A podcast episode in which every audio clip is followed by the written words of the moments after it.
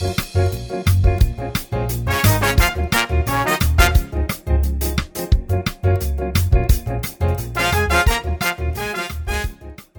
い、どうも、春民亭あくびでございます。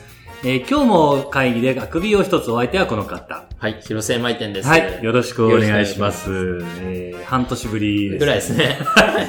あのね、まあ、毎度毎度、あのーまあ、定期的にアップはしたいなと思ってるんです。あのその思いだけは強いですけど、なかなかね、まあ、いろいろありまして、ちょっとなかなか久しぶりの収録になるんですけれども、まあ、お見苦しいところもあるかもしれませんが、よろしくお願いします。はい、で、えっと、まあ、前回から、あの、サラリーマンの方に向けた、あライフハックを、はいはいのまあ、下世話でに締めてお届けしてるんですけれども、まあ、今回もそんな感じでお伝えしていきたいなと思っておりまして、まあ、今日はですね、まあ、こんなライフハックなんですけども、はえー、まあ、職場の同僚に、むちゃむちゃ嫌われた時にどうするんだっていう、まああ、ライフハックですか？あ、そういうライフハックですよね。なるなるほどこれもう、まあ、サラリーマンの皆様、誰しもは、まあ、一回はね。あるかなと経験すると思いますね。はい。で、その一回もね、はいその、なんて言うんですか？あーまあまあ、仕事ですから、はい。その、お金もらってる話ですし、あ、こいつ多分嫌いなんだろうな、俺のことは、と分かってはいても、まあそんなに、なんて言うんですか、直接的には実害がなかったりとかするあまあまあわけじゃないですか。まあ、大人ですから。サラリーマンやって。お金もらってるお金もらってますから、まあ、多少俺のこと嫌いなんだとしても、うーんまあ、お互い、そこは知らぬ存ぜぬで割り切ってよろしくお願いします。ありがとうございましたで話するじゃないですか。はい。僕がですね、この前経験したんですけど、はい本当に、本当に嫌われまして、あのーどんなに鈍感なやつでも、あのーそうですね、どんな、あのージャンプのラブコメの主人公でも、さすがにこれは嫌われてるぞと気づくぐらい嫌われまして、あのーまあ、いい例が、はい。まあ、あの、僕、仕事上ね、はい。その人に、まあ、聞くわけです。あ、これどうなってますか？うんこれ、どうなってますか？はい。って聞くと、いや、これこれこういう風になってます。って言われて、え、それってちょっとよくわかんないんですけど、こういうことですか？うん。って、さらっといするじゃないですか。はそう、さらっといで無言になるっていうのをやられるんですね。はい。はい。まあ、うん、まあまあ、もう明らかにその時には笑顔が消えていて、えー無言になると。はいで、ぼそっと、知らないよとか。あの俺に言われたって困りますとか。まあまあまあ、そんな感じになるんです。はい。で、ちょっとそう、まあまあ、ちょっとね、発端がやっぱわかんなくて、まあ、そうですよね。未だに僕わかんないんですけど、まあ、一番最初にはい僕がその人に、はい。これ嫌われたなあって。思った瞬間のエピソードをちょっとお話ししますね。はい。それまで普通に喋ってたんですよ。はい。あのーまあ、ちょっとね、まあ、ある案件で、えっ、と、まあ、ちょっとやり方を改善しようと思って、えあー。と僕が新しく参画されたんで、はい。まあ、ちょっとこれを機に、今のやり方もまあいいんですけど、はいちょっとこういうふうにやり方変えさせてほしいみたいな話をしてたんです、その人に。はい。で、えっ、と、こういうやり方で改善しようと思ってるんですけど、よろしいですかっていうのを、まあ、話、口頭で話して、さらにメールでも投げたんですね。で、なんかご意見あればお願いしますって、あーはいその人にメールを投げたんですね。で、えっ、と、まあ、一週間ぐらいあればいいかなと思って、一週間以内にちょっと回答いただければ、あそんなに急ぎじゃないんで、って感じで投げたんです。したら、まあ、一週間音信不通だったんですよ。何もなくて。で、えっ、と、まあ、ちょっと席のとこに行って、はい。おメール投げた件なんですけど、なんか、あーどうですご意見あります？みたいな感じで言ったら、ああ、あのーあれですよね。あのーまあまあ、あの、いろいろ、あのーあると思うんですし、うまくいかないことあると思うんですけど、まあ、やってみなきゃわかんないと思うんでいいと思います。あみたいな感じで言われたんです。でね、そう言われちゃうと、まあまあ、なんか改善できるものがあったら、あの、始める前にでできたらね、あ。うん。あの、改善しときたいんで、あーはいなんか、そう指摘があるんだったらちょっと教えてもらっていいですか？って、あーはいこんなトーンですよ、はい言ったんです。そしたら、あまあ、やってみないとわかんないと思いますけど、まあこ、こういうところが、ちょっと、うまく回んないかなと思いますっていうのを言われたんで、うん、なるほど。でもそれってこういう風に改善できたらいいんじゃないですか？っていう話をしたんですね。したら、そんなの私に言われても困るんですけど。ってなったんですよ。でね、はい。もう東瀬君にも聞きたいんですけど、はい。この今の流れで、はい。和やかなムードの中はで、ちょっとなかなかどこに切れポイントがあったのかわかんなくないですか？わかんないですね。まあ、強いて言ったら、僕が、あの、まあ、元来のストーカー気質を発揮して、うんあの、ついつい、その何度もね、聞いてしまったっていうのは。さらとえをしてしまったっていうのはあったかもしれない。うんうん。それから、改善をするっていうのは、なんかもしかしたら、あのー自分を否定されてるように思ったのかもしれないな。そうですね。まあ、まあ、それは、そうなのかもしれないなと思って、はい。まあ、ちょっと、あ次から気をつけようと思ったんですけど、それからですね、はい。全然別の案件でも、はい。そのまた他の別の案件でも、ずーっと、あの、イライラを継続されてしまいまして、はい。さあ、まあちょっとどうしたもんかっていうのが、まあ僕もね、本当に社会人生活も12年ですけど、はい。こんなに面と向かって嫌いオーラを出されたことがちょっとなくて、はい。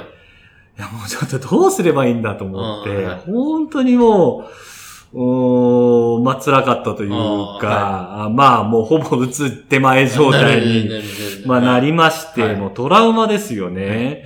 それでまあ、そうなんですよ。で、うん、どうしたもんかなと思って、えーまあこういう時多分すぐ誰かに相談すりゃいいんでしょうけど、はい。上司とかね。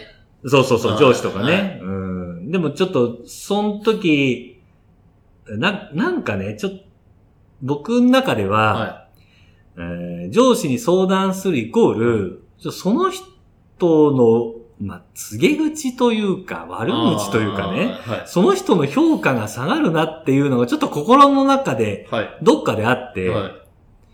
まあなんか、あのー八方美人なんですよ、僕。はいや 本まあ、いい、人がね。いや、あの、うん好かれたい、みんなに。本当の、やっぱりね、日本のガンジーになりたいと僕は思ってますが、す はいべてを許す。そしてすべてに好かれたい。そう思ってますんで、僕は。マザー・テレサことあくびですから。大変ですよね。そうなんです。そう、だからね、はい。つい、やっぱり、やられていいや、じゃなくて、はい。その人に嫌われたくないし、その人が誰かに嫌われるのもなんか嫌だなっていうふうにちょっと思っちゃったんです。はだからちょっと、うんまあ誰かに相談すればよかったんだけど、はい。自分で解決しようとい。思って、思いまして、はい。で、また、改善大好きな男ですから、そうですね僕。もうすぐ問題点があるとすぐ改善しないと気が済まない、はいあの、ド変態ですから、はあの、すぐにですね、はいあの、純駆動に走りまして、本屋ですよ、池袋のねい。。何かあるんじゃないかなんかあればもうとにかかくすぐ純駆動に頼る。はい。Google に対、まあ、ちょっとね、Google さんのネットの、はい。あの、か、なんだろう、解決の仕方ってあんまりこう浅くて。なるほど。まあ、そうですね。まあ大体 Yahoo 知恵袋ぐらいなんですよ。そう、レベルが。まあ、無料か有料の差はありますよね。そうそうそう。はいもうそんなん嫌われたっていいじゃないですか。はいあの一言ぐらいで、あの、なんかベストアンサーで選ばれてたりするぐらいなんでちょっとちゃんと本読もうと思って、で、本屋に行ったんですよ。はい。そしたらね、見つけましたよ。はいベストセラー。はい。嫌われる勇気。あ、あ、あ、あれ？あよ読んだこことあります？いや、な、あ、ないです。あ、アドラーです。アドラー、アドラー。ラーあはいそうなんです。アドラー心心理理学っていうののやつなんですけども、あ、これだと。とりあえずもうちょっとアドラー読もうと思って、買って、はい。じゃもう非常に感銘を受けまして、はい。でアドラーって、あのー一作目、嫌われる勇。気の他に二作目の幸せになる勇気っていう、はい。えー。通あえっと、嫌われる勇気はがい。青いんです。はい、はい。幸せになる勇気はは赤くて、はい。で通称青本と赤本って言うんですけえど、ー、チャートみたいですね。そうです。。はい。で、通称青本と赤本、青本買って、はい。もうその日のうちに赤本も買って、おー。もう、す速攻読んで、はい、は非常に感銘を受けまして。まあ、結構ね、難しくて、まあ、なんていうの難しいっていう。心理学の本ではないんうん。あのね、難しいって言い方が語弊があるんですけど、えっとね、スラスラ読めるんですよ。おー。それが、その、なんかね、対話形式になってて、あアドラー心理学をはい、はい。えっ、と、読んだは、哲、うーと、哲学者、はい。アドラー心理学をみんなに広めようとしている哲学者と、はい。えっ、と、そのアドラー心理学っていう、なんか誰もが幸せになるっていう心理学があって、そいつを論破しようとしている、あの、とんがってる、とんがりキッズの若者。このとんがり若者とはい、その哲学者が、まあ話をするっていう、まあそういうですね、ストーリー展開ですよ。なるほど。で、えっと、まあ、なんで、こう、会話の流れはめちゃめちゃ、なんていうんですか？まあ、の読みやすいかもしれない読みやすいんですけど、はい。反面、はい。その、普通のビジネス書みたいに、はい。なんですか、こう、まとめみたいなのがなくて、あ、ないんですか？だだいたいショーの最後になんかありますよね。でしょ？は何にもなくい。て、あだから、その、要は自分で、そのアドラーとは何だったのかっていうのを最終的にはこうちょっとまとめなきゃいけないのがは多少難しいんですよね。簡単に読めるんだけいど、はいじゃあお前分かってると言われるとムムムみたいな。はいだからちょっとそういう不思議な本なんですよ。で、自分なりにちょっとまとめてみると、はまあそのアドラーが言うには、その人間における幸せになる定理として、はいえっ、とまあ、二つ目的があると。はい。で、第一段階としては自立すること。でそこから第二段階としては仲間を作ることっていうふうに言ってるんですね。で、これも、なんとなく簡単な言葉っぽいんですけど、はいちょっとこの自立っていうのの定義も難しくて、うまあ、自立っていうのは要は、その他者によらない、えあーー他者の影響を受けない、ああ、なるほど。えー他者と自分とを分離することができることを自立と呼んでいますと。えー例えば僕ら子供いますけど、二、はい人。えっ、と、なんだろう、子供をね、こう、たくさん褒めたりとか。することもあると思うんですけど、はいまあアドラー曰く、褒めるという行為は、えっ、と、僕ら親の自立にもならないし、子供の自立にもならないそれはなぜかというと、褒めるということは、えっ、と、上のものが下のものに対して承認をする行為だ。ああ、なるほど。は承認をするという行為は、はいつまり、その人をの意見を他他人にい。ああ、なるほどね。強要することはいはいはい。だと。これが正解だよ。だから、そう褒めているっていうか。そういうことつまり、えっと、その承認者がいなくなると、えっと、その、なんだろう、子供は自立できなくなるし、また親も、うー自分にとって下のものがいるということで承認されてる。自分の承認欲求を得ているから、子供がいなくなると、やっぱり自立できなくなる。まあ、うん親離れ、子離れとか言うじゃないですか。はいはい。やっぱりそういうのがあって、えっと、結局、子供は子供、親は親だとしても、やっぱ他人は他う人、ん。別の人間だから、あーその、なんていうのかな。えーもし、なその、な子供を変えようとするなってことですよね。子供がこう生きてることをやろうとしてることに対して、えっ、と、自分はこう思うっていう意見は言ったとしても、うんそれで変わらなくても、あーはいはい。それは他人の課題なんだから、ああ、もうね。それ、は、えっと、干渉しちゃいけないよ。うんまあそういうのがその他者との分離っていうのが、えーアドラーが唱えている自立の話なんですね。で、もう一個、さらに、えっと、その上で、ちょっと相反するんですけど、は他人は他人だとは言う言うんだけれども、えっと、じゃあその自分自身がどう幸せになるかというと、はいやっぱりそれは他人に役、えっと、役に立ってるというか、えっと、他人、つまり他の組織ですよね。はいえっと、いろんな、こう、コミュニティがあって、そはいのコミュニティの中で自分が役に立ってるという、その他者貢献の、他者貢献感です。はいはい。貢献してるなっていう、んえっと、感覚がないと、自分自身としては、幸せになれないって言ってるんですね。はい。まず、自分は自分だよっていうのを認めた上で、はいはい他人を変えられないよっていう課題分離をした上で、さらにその他人に対して自分はどれだけ貢献できるか。あーまあ言っちゃえば無償の愛ですよね。まあそうですね。だから、俺はこんだけえ貢献したからお前も貢献しろよこれは自立になってないわけです。なるほど、なるほど。他人がどう動こうが、俺はこうすると。ああ、なるほど、なるほど。うん、俺はもう、とにかく、その、この人のために何か別に、そう、ボランティア精神じゃない。そういうこと。ん鈴村愛理ちゃんの、うんその DVD を俺はもうとにかく買うと。あ俺はこんなに買ってるのに、愛理ちゃんはなんで画面から出てきて 僕のチンチンを舐めてくれないんだ？これは自立できてないことでしょとできてない、できてない。うん、僕はもう愛理ちゃんが好きすぎるから、とにかく買う。そう、それでお金を落とすと。落とすと。それが回り回って、その AV という、そして進む愛理というコミュニティに役に立ってるぞ。こういう役に立ってるぞ、ありがとうというものが、回り回って自分が幸せになることなんだ。ああ、なるほど。ちょっとね、こう、相反して、ちょっと僕も話してむ難しいところもあると思うし、聞いてて皆さんも難しいところあると思うんですけど、まあ、とにかくね、まず他人は他人だという課題分離。他人は変えられないんだ。はい。逆に他人から自分は変えられないんだっていうのをまず認識しましょうよと。その上で、えっ、と、自分ができることは、えっ、と、見返りを求めず他者に何か貢献することなんだ。あということは、まあ、アドラーさんは唱えてたわけですよ。ーはい。で、僕すごく感銘を受けまして、はいああ、もうこれだと。はい。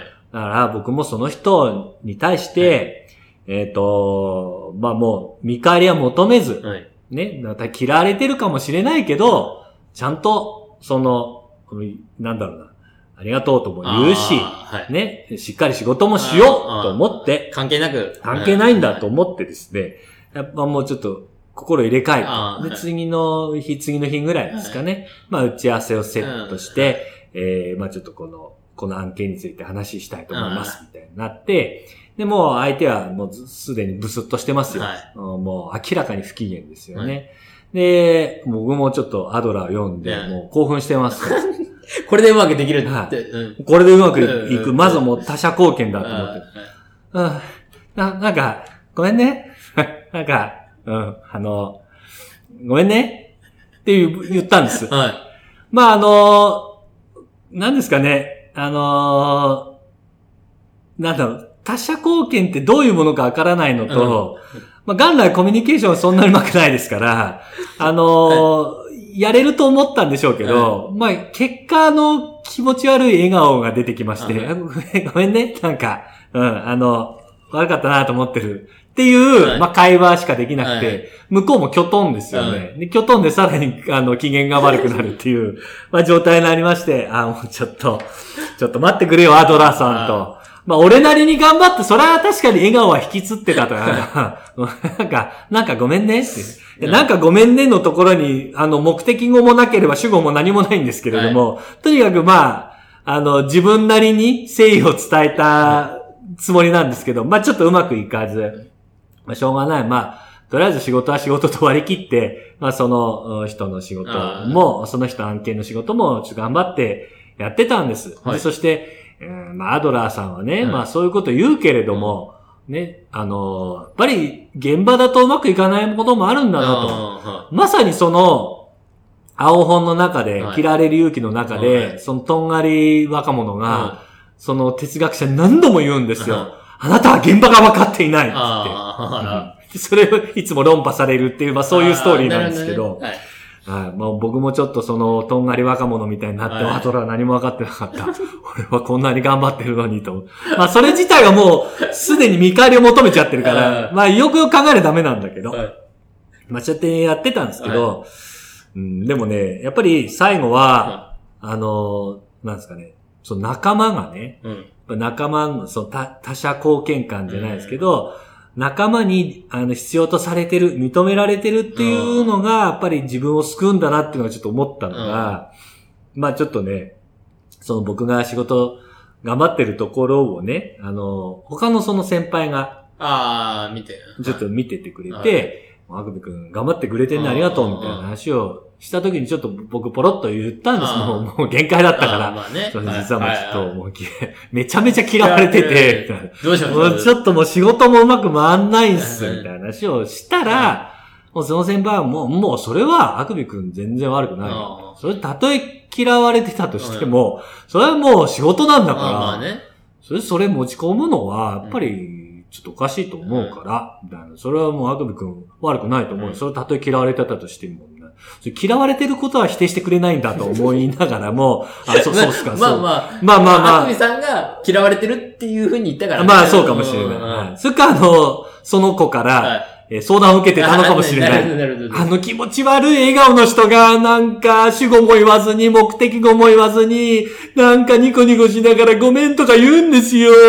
何とか言ってたかもしれないですよ。な。るほどね。それはね、わかんないですけど、はい。まあそう、そういうふうに先輩に言ってくれて、はい君は大丈夫でそのまま行ってくれと、仕事もよくやってくれてるっていうのは、やっぱり自分の中ですごく心がは軽くなりましたし、でもまたね、あの、その人の案件絡みで、ちょっとまた他の人が苦労してたのも見てたので、どうすか仕事大丈夫ですか？っていうのを僕からちょっとフォローしたんです。そしたら、その人もなんかちょっと悩ん、悩んでたら、まあ、はいうまくいかなくて、みたいな話を聞いてる中い。で、はいなんか実はその人も、めちゃめちゃ嫌われてたっていう。